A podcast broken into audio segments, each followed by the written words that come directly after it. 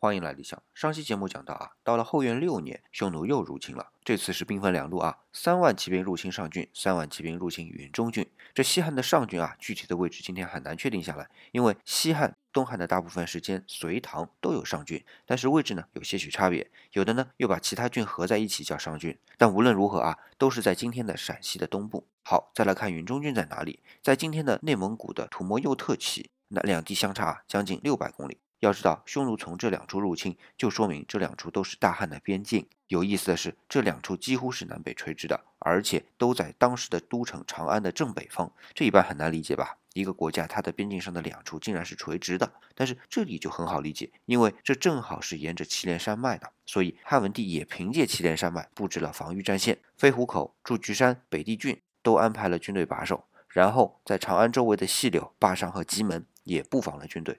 这样一来。匈奴也就回去了。